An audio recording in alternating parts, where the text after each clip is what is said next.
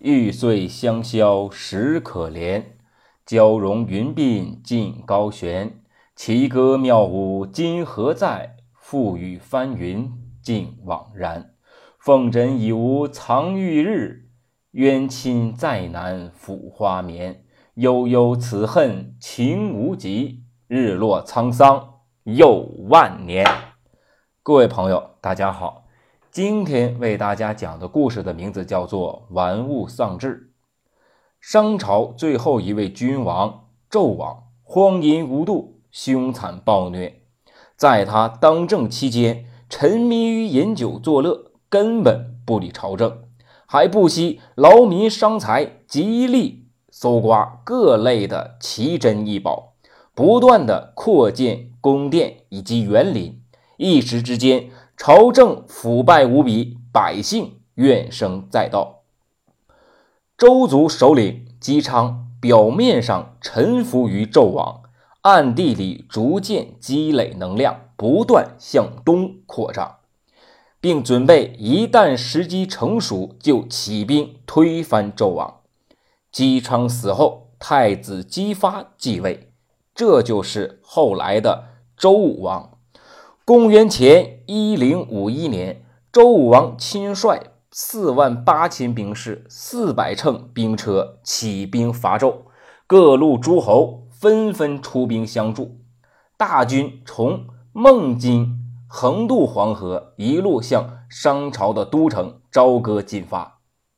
眼看大军兵临城下，纣王将正在服役的犯人、奴隶等。共计七十余万人啊，紧急的集合起来，组建了一支临时部队，派往牧野投入战斗。这些平时饱受折磨的人呐，都不愿意为纣王效力。战争刚开始，这些人便纷纷倒戈，帮助周军攻打朝歌。众叛亲离的纣王最后只好登上露台自焚。商朝灭亡后。周武王为了巩固周朝的政权，不断的将土地分封给有功之臣，还派遣使者远赴边境，宣扬周朝的威名和自己的贤德，号召周边的小国部落臣服于周朝。啊，许多小国都被周朝的强大呀所震撼，纷纷的向周朝纳贡称臣。一次。西部远方的吕国派使者向武王进献了一只名为敖的大狗。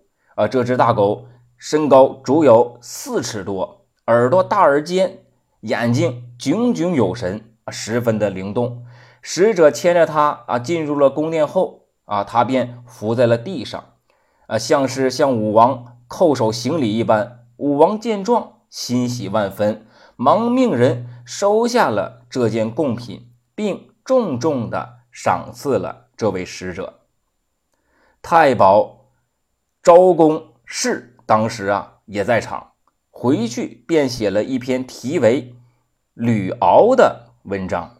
呃，这篇文章写道：随意侮辱别人，会伤害自己的品德；一味的沉迷于赏玩之物。进取的斗志便会逐渐丧失，开国艰难，而守国更难。稍有不慎，便会毁于一旦。武王读了这篇文章之后啊，联想到商朝的灭亡，大受启发，随后便下令将所有的贡品都赏赐给有功之臣。从此以后，武王更加勤于朝政。那这个故事呢，叫玩物丧志。那我们在这样的一篇文章内和这样的一个故事里，那我们能够有什么样的一个感悟呢？就是无论我们再去做什么事啊，自己的生活啊，自己的事业呀，任何的东西啊，我们都要以事业为主，以我们的希望和愿景为主。无论是喜好还是爱好，一切都应该适度。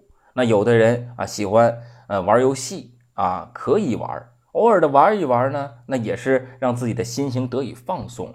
那如果沉迷于游戏的世界，而忘了我们的现实的一个生活世界，那这样那就是玩物丧志了。那另外，有的人喜欢打麻将啊，有的人各式各样的一个爱好。无论是怎么样的爱好，它都是我们业余之后的啊一些喜好啊，不要把它当做我们生活中的一个重心。